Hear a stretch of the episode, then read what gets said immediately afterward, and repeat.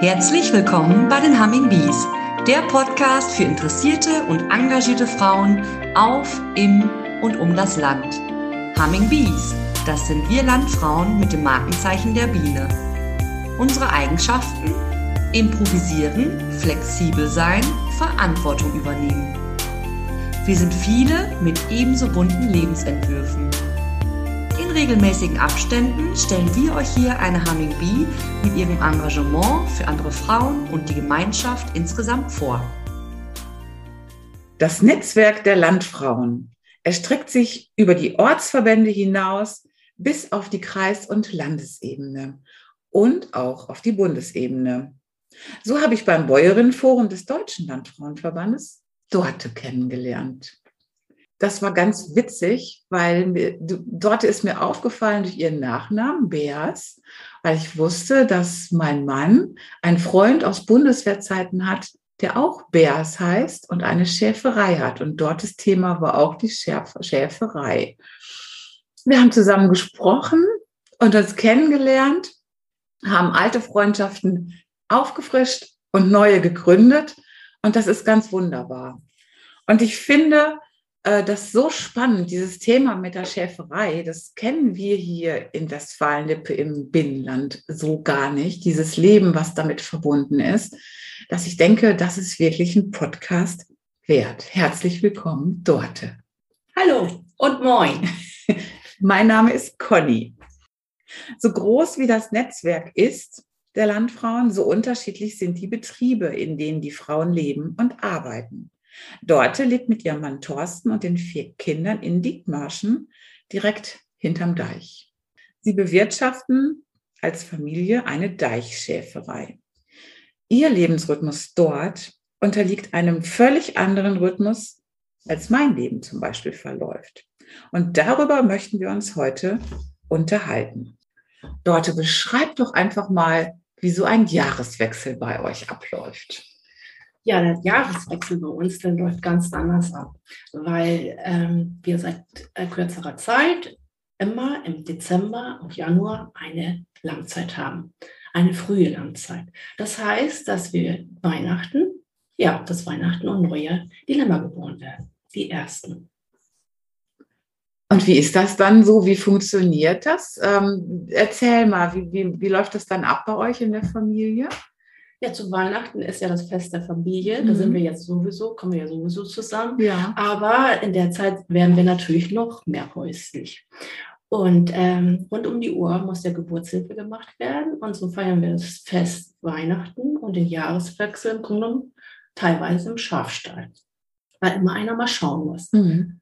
Ja. Und zwar auch Tag und Nacht, denke Tag ich. Tag und Nacht, 24 ja. Stunden, so wie eine Hebamme auf dem Krankenhaus. Ja. Rund um die Uhr ist jemand im Schafstall und äh, weil Geburtshilfe gemacht werden muss, weil Lämmer äh, zugefüttert werden müssen. Ja, so wie äh, auf einer Säuglingsstation muss man mhm. sich das vorstellen. Also eine wirklich richtig, richtig intensive, anstrengende und so ganz andere Zeit. Es ist eine anstrengende Zeit, aber es ist eine sehr, sehr schöne Zeit, weil ja viel Leben entsteht. Mhm. Ja. Es ist, ähm, ja, der Schafstall ist eigentlich, wenn man die Lammzeit hat, ist eigentlich mit die schönste Zeit im Jahr. Und ja, man hat viel Arbeit, aber es bringt einfach Spaß. Es fängt was Neues an. Ne? Also zum Neues Jahresbeginn an. habt ihr auch ganz viel neues Leben, ganz viel ja. Lebensbeginn auf ja. dem Hof. Ne? Aber die Hauptlammzeit, muss ich sagen, die ist im März, April, im mhm. Frühjahr. Genau, das wäre nämlich jetzt meine nächste Frage gewesen. Wie geht es denn dann weiter, so im Jahresverlauf Verlauf bei euch auf dem Betrieb? So, das sind so die Jahresrhythmusse bei euch in der Schäferei? Ja, also von Mitte Dezember bis ungefähr 25. Januar ist die erste frühe Lammzeit bei uns. Da sind wir rund um die Uhr ja, im Stall. Dann haben wir ein bisschen Pause, wo man auch mal wieder ein bisschen länger schlafen kann über Nacht. Dann äh, wird noch einmal äh, alles sauber gemacht, noch einmal ausgemistet für die nächsten Tiere, die dann kommen im März und April ja, im Grunde genommen sind wir die ganze Zeit sehr häuslich bei uns. Mhm. Die anderen Schafe laufen draußen. Also das Schaf ist eigentlich das Tier, das nur zur Lammzeit nach Hause kommt. Es ist die anderen Tage immer draußen, an der frischen Luft. Das ist die Art des Tieres. Also das Schaf fühlt sich draußen am wohlsten. Auch bei Wind und Wetter. Also wenn richtig Schiedwetter ist, so wie wir das bei uns sagen, also wenn Eis ist oder zu viel Schnee oder zu viel Nässe, dann müssen sie also früher nach Hause geholt werden. Ansonsten nur zur Langzeit. Und, und wenn es geht, so schnell wie möglich wieder raus. Mit den Lämmern dann gehen die Mütter dann so schnell wie möglich. Was heißt so schnell wie möglich? Zwei, drei Wochen oder wie lange? Also normalerweise ist es so, dass ähm, sobald ähm, die Schafe lammen in der Herde ab. Wir haben so mhm. Sammelboxen und dort bekommen sie ihre Lämmer und dann müssen wir die von da in Einzelbox bringen. In diesen Einzelboxen können wir kontrollieren, ob das Mutterschaf okay ist, ob der Bauchnabel okay ist. Der wird auch desinfiziert mit Jod, ob das Lamm ähm, ordentlich säugt, ob es genug Wasser, äh, äh, Wasser sei schon, genug Milch bekommt. Und sobald das alles okay ist, bekommen die äh, Lämmer eine Nummer auf dem Bauch, damit man, also die Zwillingslämmer, damit man die wiederfindet in der Herde. Nachdem die Einzelbox äh, da alles okay ist, kommen sie wieder in Sammelboxen rein. Das ist ja so ein Kreislauf. Mhm. Da können wir dann schauen, ob die Lämmer ihre Mütter wiederfinden mhm. und andersrum mhm. die Schafe ihre Lämmer. Wenn das alles funktioniert und wir genug Futter draußen haben und das Wetter gut ist, also in strömenden Regen würde man keine neugeborenen Lämmer rausbringen, dann gehen die Tiere wieder raus. Mhm. Also wir leben von und mit der Natur. Also wenn jetzt kein Futter da ist, müssen sie länger auf dem Stall sein. Ist halt so. Aber ansonsten tust du mit dem Schaf, also das Beste für Schaf ist, wenn es draußen ist. Ja, es ist für draußen Schaf. Es hat ja Wolle. Genau. Und das Wollfett und ähm, im Winter, ähm, man denkt immer die kleinen Beine, die sind vielleicht, äh, die werden ganz kalt, aber äh, das äh, regelt die Natur alles. Das mhm. ist alles, alles, ja, ganz natürlich. Und die Wolle ist da, ja. die da, das Wollfett äh, ähm, ist dafür da, dass das Wasser abprellt. Mhm. Ne? Genau, so. es ist einfach super gut isoliert. Ja, ne? ne? ja genau. Ähm, magst du erzählen, warum ihr zwei Lammzeiten habt? Also zum einen ist die Lammzeit, die, äh, die frühe Lammzeit entstanden dadurch, dass wir da äh, durch das ganze Jahr Lammfleisch anbieten können. Mhm. Ähm, weil es gibt ja normalerweise, wenn im März, eine, also ein Lamm ist Lamm bis zu einem Jahr. Und sonst hätte man äh, nach März, nach, nach Ostern im Grunde genommen so eine Phase, wo, wo nicht unbedingt viele Lämmer da sind.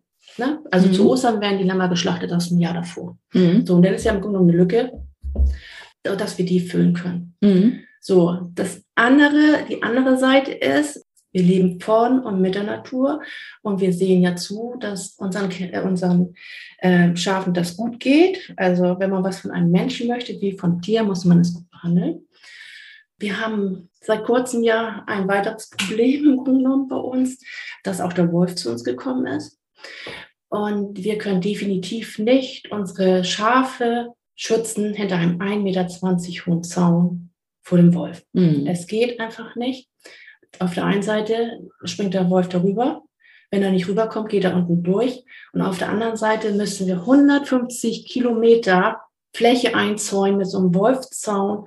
Und da brauchen wir, also so wie wir das jetzt im Moment machen, ist das ja Gummistiefelhöhe, zäunen wir die Schafe im Winter ein. Aber da muss ich noch dazu sagen, dass im Sommer die Schafe ja am Deich laufen. Ja.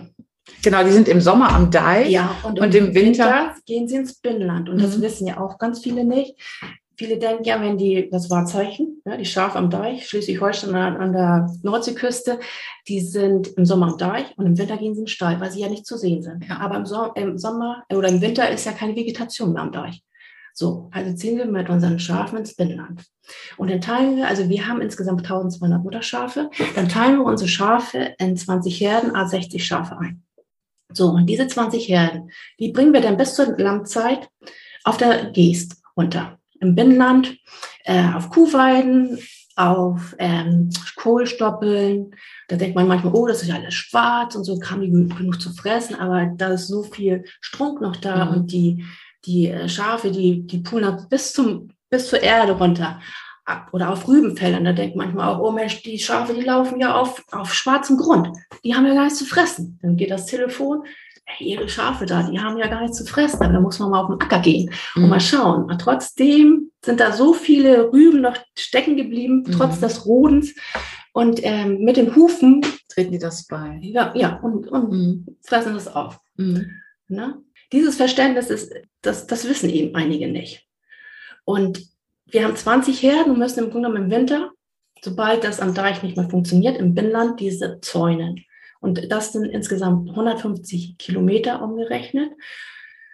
Und die sollten wir in 1,20 Meter Höhe einzäunen, wenn der Wolf mal kommen sollte oder rübergeht, äh, um Geld zu bekommen. Um Ausgleich, also um, wenn gerissene Schafe da sind, überhaupt Geld zu bekommen.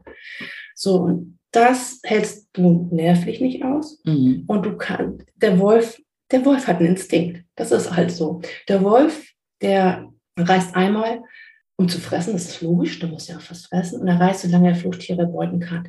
Und wenn er nach Dithmarschen kommt, zu uns, Dithmarschen allein hat 60.000 Schafe. Im Sommer sind die Deichschafe am Deich, aber Binnenland sind ja auch über den Sommer. Mhm. Binnenschiefer sind ja auch da.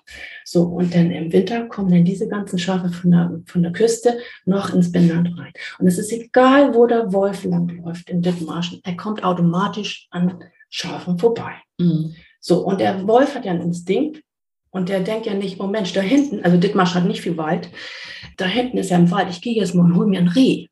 Er hat einen Instinkt, der läuft an der Herde Schafe vorbei, geht rein, reißt, frisst. Ist ja logisch, er muss ja Klar. was zu fressen haben. Mhm. Aber viele wissen ja auch nicht, dass er, solange er Fluchttiere beuten kann. Deswegen mhm. gibt es ja so viele angerissene Schafe. Und man mhm. muss immer bedenken, im Herbst sind alle Schafe Mutterschafe dran. Mhm. Und wenn dann gerissen wird, dann hast du auch dann ein Tier, was am Bauch gerissen ist. Zum Beispiel, dann gucken da die lebenden Lämmer raus. Mhm. Und das können wir nicht tragen. Das kann man sich gar nicht, nein, das ist so grausam, das, das möchte man sich auch gar ja. nicht vorstellen müssen. Also, also wir können, das, wir können hinter diesen 1,20 Meter hohen Zäunen das Tierwohl des Schafes nicht gewährleisten. Mhm. Und wenn ihr die Herde dann teilt und einen mhm. Teil nach Hause holt, genau. eher, ja, genau. dann, habt ihr, äh, genau. dann habt ihr einen besseren Schutz für ja, Teil genau. der Tiere. So, haben ne? wir, so versuchen wir eben im Dezember schon die Langzeit im Stall zu haben. Dann haben wir nur noch mhm. die Hälfte der Schafe auf der Weide und dann mehr in der Marsch. Mhm. Ja. Also wir müssen hier so einen Spagat machen, von dem viele gar nicht wissen, mhm. dass es den gibt. Und wie aufwendig das ist. Ja, und das ist ja das, was ich jetzt erzählt habe, das ist ja einfach nur Biologie. Mhm. Das ist ja noch keine neue Erfindung. Mhm. Und ich habe unheimlichen Respekt vor dem Wolf. Und das, was der Wolf macht, dafür kann der Wolf nichts, aber die Schafe können auch nichts ja, dafür. Genau. Aber bei dem Wolf und Schaf, da gibt, also man kann ja im Naturschutz viel, äh, da kann man Kompromiss finden. Ne? Aber in dieser in diesem Fall gibt es nur ein Oder. Ja, es entweder, ne? Ganz klar, das sehe ich auch so. Ja, und dann, ähm, was auch wichtig ist, ja, die Schafe laufen am Deich, die haben ja eine Aufgabe auch. Also, sie sind ja auch Küstenschützer. Sie mhm. sind die nachhaltigsten und natürlichsten Küstenschützer, die es überhaupt gibt. Aber auch Artenschützer. Mhm. Die haben, das Schaf hat den goldenen Biss und den goldenen Tritt. Der goldene Biss bedeutet, dass das Schaf ganz kurz das Gras abbeißt durch diesen kurzen Biss verwurzelt das Gras schön eine Festigkeit kommt zustande. Die Grasnarbe wird ganz dicht. Richtig, genau, genau, mhm. eine schöne Verwurzelung. Ja, mhm. genau. Mit dem Tritt, die haben ja so kleine Füße, treten sie den Deich ordentlich fest. Mhm. Und da auch Mäuselöcher werden zugetreten oder sowas. Und dadurch entsteht echt eine ganz, ganz feste Bodenstruktur. Und der Deich und die Vorländereien werden ein Bollwerk gegen die Sturmflut. Ja, was ja super, super wichtig ist mhm. für alle Menschen, die da oben leben. Genau. Also wir können, also ich kann ganz selbstbewusst sagen, wir schützen Mensch, Tier und Land und lassen unser Land blühen und brüten. Mit uns wird und bleibt unser Land sicher und bunt. Hm. Also das kann ich ganz selbstbewusst sagen. Das ist nämlich eine, das ist Biologie. Ja, aber Wahnsinn, auch was für eine mhm. Aufgabe und wie wichtig das mhm. ist. Ne? Aber was auch wichtig ist zu erzählen, dass ähm, der Küstenschutz, also das ist ein, wir haben äh, die Schafe, wenn wir am Deich sind, das ist eine Pachtung vom Land Schleswig-Holstein. Mhm. Also, aber unseren Lebensunterhalt verdienen wir mit der Erzeugung des Lammfleisches. Also der Küstenschutz, das, was das Tier von Natur aus macht, also das braucht man dem Tier nicht beibringen. Also das hat es einfach, ne? Das ist der Küstenschutz. Also wir leben vom Lammfleischverkauf und nicht, wir, wir sind keine Dienstleister. Genau, also aber der Küstenschutz, der so wichtig ist, ist quasi ja ja, das hört sich jetzt so abwertend an, ist es gar nicht, aber das ist ein Nebenprodukt. Ja, nee, das ist, ja, äh, genau. Ja. Und das, das äh, wissen ganz viele. Mhm. Dieses Verständnis ist nicht da. Ja. ja? Zu dem, ähm, mit, mit der Vermarktung zu dem Lammfleisch, ja. das finde ich nämlich auch noch ganz, ganz spannend, ähm, um, das, um das Fleisch besser und hochwertiger zu vermarkten, hast du einen wunder, wunderschönen Hofladen eingerichtet und äh, verkaufst da nicht nur das Fleisch, auch Lammfelle und alles rund um, um Schaf. Erzähl doch mal, wie du auf diese Idee gekommen bist, den Laden einzurichten, weil äh, wenn man zu euch fährt, da ist ja erstmal drumherum nichts. Nee. Und äh, ich kenne das so, wir denken hier so aus unserer Perspektive, nee, unser Hof ist zu abgelegen, zu uns kommt keiner, wir brauchen keine Direktvermarktung machen. Das widerlegt, widerlegst du mit deinem Hofladen, weil der ist wirklich weit ab vom Schuss. Erzähl doch mal. Ja, bei uns fahren ja nur auch viele Fahrradfahrer vorbei und wir bieten auch Urlaub auf dem Bauernhof an und, und so. Und wir, haben, wir sind ja ein Urlaubsland, die Nordseeküste, wir haben viele Urlauber. Und dann treten die natürlich an einen heran und sagen, oh, wie kann das angehen? Hier sind so viele Schafe. Wieso gibt es denn kein riesiges Lammfleisch? Wieso kommt es von weit, weit her in den Supermärkten? Ja, und wir wurden immer wieder gefragt und ein Arbeitsplatz für die Schafe ist auch direkt am Deich und auch Thorsten wird dann oder Schwiegervater ist auch manchmal gefragt worden. Also die hat, wurde diese Frage gestellt und so. Ja, und dann ja, habe ich so meine Leidenschaft darin gefunden, weil also Lammfleisch ist eine Nische.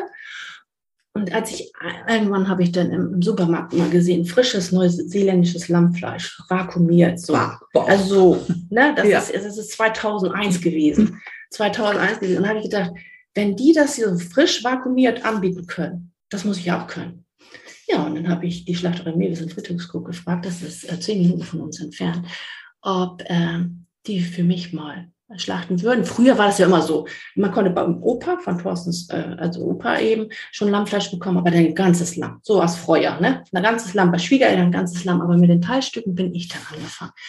Ja, und das, dass, dass ich das, dass ich den Hofladen irgendwann bekommen habe, das habe ich der Schlachterei Mewis zu verdanken, weil also die Vorbereitungszeit zu diesem Hofladen, das waren 13 Jahre. Ich hm. bin ganz klein angefangen. Der Verkauf war 2001 bei mir in der Küche. Es wurde geschlachtet, zerlegt, verarbeitet und vakuumiert. Alles in Friedrichskoog bei meiner Schlachterei, sage ich jetzt einfach mal, bei unserer Schla äh, Landschlachterei. Und dann habe ich das mit nach Hause genommen und dann hatte ich das frisch und gefroren da. Und 2001 gab es noch kein Handy, es gab noch kein, kein, äh, kein Internet und all sowas. Da hatte ich einfache Zettel, weil Flyer zu teuer waren, an den zwei Gemüseständen bei uns oder Hofläden auslegen. Und dann sind die Leute ja gekommen und ich hatte keine Öffnungszeiten. Entweder ich war da oder ich war nicht da. Wenn die denn da einmal waren bei mir und Lammfleisch gekauft haben, dann haben die mir ihre Telefonnummer gegeben und dann habe ich sie informiert, wenn ich wieder geschlachtet habe. Oder wenn sie wieder was haben möchten, dass sie vorher an, sich anmelden, damit sie nicht vor verschlossener Tür stehen. Und das wurde über die Jahre immer mehr, immer mehr. Und in der Zeit, äh, ich bin damit angefangen, da hatten wir zwei Kinder. Zwischendurch sind nochmal zwei Kinder mehr gekommen. Und 2014, also ich konnte in der Zeit, habe ich alles Mögliche gesammelt, was ich aus Lammfleisch machen kann dadurch, dass wir ja vier Kinder haben und dann Auszubildende auch noch, die für, ähm, zum Schäfer und zum Landwirt kann man mal ausbilden, haben wir auch mal viele Leute zu Tisch gehabt. Und in der Landzeit haben wir auch Tiermedizinstudenten und landwirtschaftliche Studenten, also die Praktikanten mhm. da. Dann hatte ich immer viele Leute und ich konnte ausprobieren. Ne? Die mussten eben dann in dem Fall probieren, ob das schmeckt oder wie soll ich sagen. Genau. Und all das habe ich die ganzen Jahre gesammelt, in der Schublade gehabt und 2014 ist unser OP6 geworden. Und da hat meine Schwägerin, Thorstens Schwester, mir geholfen, den Hofladen mit aufzubauen. Das A und O war eben, dass die Kinder aus dem Gröbsten raus sind, dass das in der Schule läuft und das nützt nichts. Du kannst keinen Hofladen haben und die Kinder kommen zu kurz. Das genau, das ist, das wie, ist, eine, wie, eine, wie, eine, normale Berufstätigkeit auch. Man muss den Kopf dafür frei haben ja. und sich das einrichten können. Ja, das hätte ich auch nicht geschafft. Mit den Kindern nebenbei ja. wäre nicht gegangen. Äh, irgendwas wäre zu kurz gekommen. Ja. Oh, ja. Oder man hätte wieder aufgehalten. Mhm. Irgendwie so. So, und dann muss ich, so wie du am Anfang auch gesagt hast, der Neufelder Kog ist egal. Also Friedrichskoog ist der nächste Ort, der auch so ein Urlauberort ist. Mit, der Neufelder Kog wird immer umfahren. Mhm. Also die, man fährt nicht automatisch zum Neufelder Kog, aber aufgrund dieser Jahre zuvor weiß ich ja, dass die Leute kommen, den Weg zu mir finden. So, und ja, deswegen waren wir eben mutig. Und ich wusste auch, dass die Leute mir nicht gleich den Laden, also einlau, also das ist nicht so wie am Supermarkt an der Kasse ist. Das ist ein, das muss langsam wachsen. Aber ich weiß ja ganz genau, was ich vor der Haustür habe. Ich habe die Nordsee da, ich habe den Deich, ich habe ganz, ganz viel Natur. Wir haben ganz, ganz, ich habe einen tollen Schwiegervater, der im Grunde genommen mein Vorbild auch mit ist. Also mein Mann ja auch so, aber Schwiegervater ist wirklich der, der die Nordseeküste lebt. Und im Grunde genommen das, was er macht oder unser Leben an der Nordseeküste mit der Schäferei, mit dem Naturschutz, mit dem Artenschutz und also was. Das verkörpert mein Hofladen. Dann Der mir ganz wichtig ist, ist mein Schwiegervater. Das ist mein Vorbild, weil ich so einen habe. Ne? Und auch dieses Fleisch und auch diese tolle Lage. Kann ich das, was ich vermarkte, auch verkaufen und die Leute kommen? Genau, du bist, du bist damit ja auch eine Botschafterin für eure Region, für Ja. die Küste und für den Deich und für die Schafe, Ja. für alles, was und für die Natur drumherum. Ähm, Und das sind ja alles dann auch Sachen, die du im, im, im Hofladen, wenn du Gespräche und Kunden da hast, wunderbar erklären kannst und den Leuten mitgeben kannst. Also ich, ich höre auch so raus, so diese, dieses Herzblut für, für Ja. eure Region, für euer Land ist da.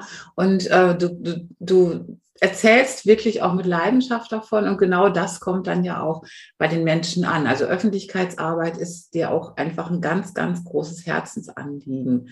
Ähm, wo hast du denn noch Gelegenheit, Öffentlichkeitsarbeit zu machen, außer jetzt äh, in deinem Hofladen? Bist du auch noch anderswo unterwegs und äh, vertrittst deine Region?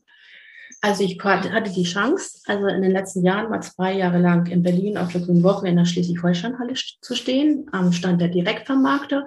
Und das ist ja auch, das ist, wenn du da stehst in Berlin, in einer Schleswig-Holstein-Halle, da, dann präsentierst du nicht nur die Schäferei Bärs, da präsentierst du Dithmarschen und Schleswig-Holstein. Ja. Das ist ja im Grunde genommen, ja, und ich bin auch ziemlich verwurzelt. Also, Mhm. also ich, ich weiß ganz genau, an was für einen tollen, also an was für einen schönen Ort ich in Neufelder wohne. Ich weiß, wie toll, wie schön Dithmarschen ist, aber ich weiß auch, wie Schleswig-Holstein ist. Schleswig-Holstein hat ja auch alle Facetten. Hm. Alles, was das Land gibt, alle Genüsse, alles, was es an ja, Essen, es gibt Fleisch, es gibt Gemüse. Dithmarschen ist das größte zusammenhängende äh, Polanbaugebiet in Europa und hat Gemüse ohne Ende. Alles möglich. Du kriegst bei mir, bei mir im Hofladen bekommst du das Fleisch, Essig, Öl und so alles regional Mhm. aus Dithmarschen oder Schleswig-Holstein. Und an Gemüseständen kriegst du so in Dithmarschen, ist egal wo, bekommst du so tolles Gemüse.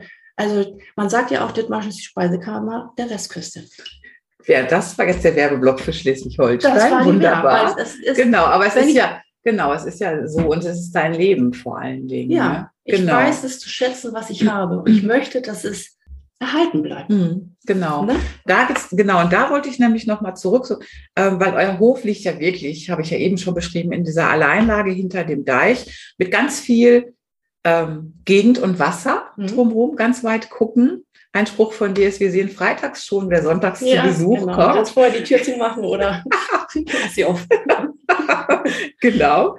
Ähm, und ihr lebt das ganze Jahr mitten in dieser wunderbaren Deichlandschaft äh, und mitten in der Natur und mit der Natur. Und wer so verbunden mit der Natur auch lebt, dem ist natürlich auch die, die Natur und der Naturschutz, alles, was in der Natur auch lebt, total wichtig. Und du hast schon von den, von den Schafen erzählt, die die Deiche äh, schützen auf zweifache Art und Weise. Ähm, es gibt aber ja auch noch andere Arten, die dort leben und auch von eurer Schäferei profitieren. Wenn ich ja zum Beispiel an die Lachseeschwalbe denke. Erzähl doch mal ganz Ja, kurz genau. ein paar Sätze dazu. Also ich hatte ja vorhin schon erwähnt, dass das Schaf der natürlichste, nachhaltigste Küstenschützer ist und auch Artenschützer ist. Im Neufelder Kuck auf unserem Pachtstück, auf den Salzwiesen, brütet die vom Aussterben bedrohte Lachseeschwalbe. Die hat den gleichen strengen Artenschutzstatus wie der Wolf.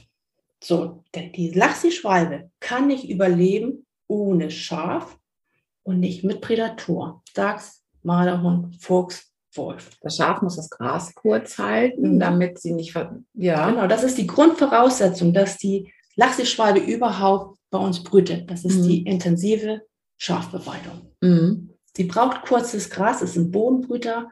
Und die Schafe sind an der ganzen Westküste unheimlich wichtig für die Bodenbrüter. Die brauchen das kurze Gras. Und bei euch leben, glaube ich, sich. 39 Mhm. Brutpaare, ne? Ja, oder äh, 39, also die Lachseeschwalbe, also bei uns brütet die letzte Lachseeschwalbenkolonie in ganz Nordwesteuropa und 39 äh, Brutpaare gibt es und 38 sind bei uns. Wahnsinn. Ja. Total beeindruckend. Ja, und das, die wird immer weniger, deswegen ja auch dieser, dieser Schutz und das, Ja, das- beißt sich eben, ne? was ich vorher erzählt habe. Es ist eben der Artenschutz Lachseeschwalbe oder der Artenschutz Wolf ist bei uns in einer Sackgasse. Mhm. Genau, also das ist ja, das ist ja ein Thema, äh, das haben in ähnlicher Art und Weise und in ganz anderen Zusammenhängen dann aber doch auch wirklich ähnlich viele Landwirte in unseren Regionen Mhm. auch. Mhm. Ähm, da hat jeder so sein Kämpfen mit. Ja, aber wenn, ähm, also ich, da möchte ich auch noch was zu sagen.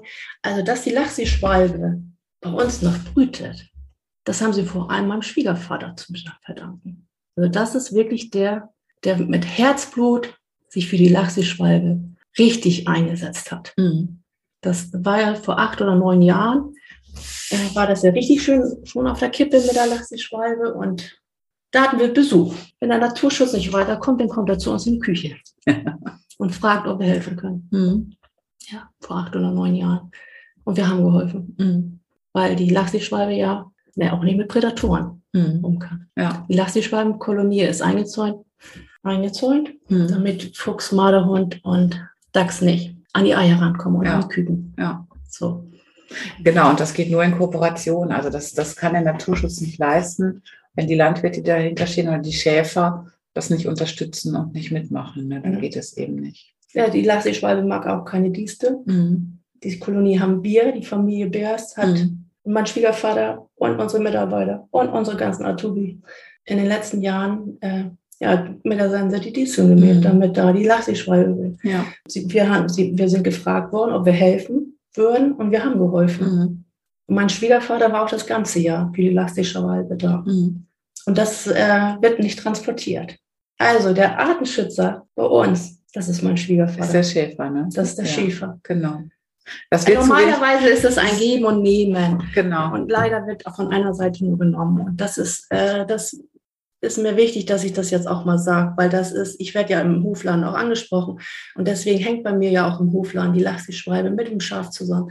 Weil mein Schwiegervater oder wir haben da auch zu, äh, dazu beigetragen, dass sie noch da ist. Genau. Das Also ist, das war auch wirklich jetzt so eine, so eine Geschichte, die ich auch gerne erzählt haben wollte. Wir sind ja bei euch gewesen diesen Sommer und äh, da hast du mir das erzählt und da habe ich gedacht, ja, das ist wirklich so. Ähm, es ist in vielerlei Art und Weise. Ihr macht es mit der Lachseeschwalbe, aber viele Landwirte äh, haben so ihre Sachen, die sie für Naturschutz machen, manchmal sogar vielleicht einfach unbewusst, weil es immer so war, aber ganz oft einfach auch by the way, einfach nebenbei. ja, genau. Und ähm, es findet keine Wertschätzung, weil die Ja. Menschen es einfach auch nicht wissen. Und aus Ja, diesem genau. Grund war es mir so wichtig, deine Geschichte heute zu erzählen lassen und das mal aufzunehmen und einfach auch mal bekannt zu machen. Ich habe, Ja. sage ganz, ganz großes Dankeschön, dass du Lust gehabt hast, mit mir diesen Podcast aufzunehmen.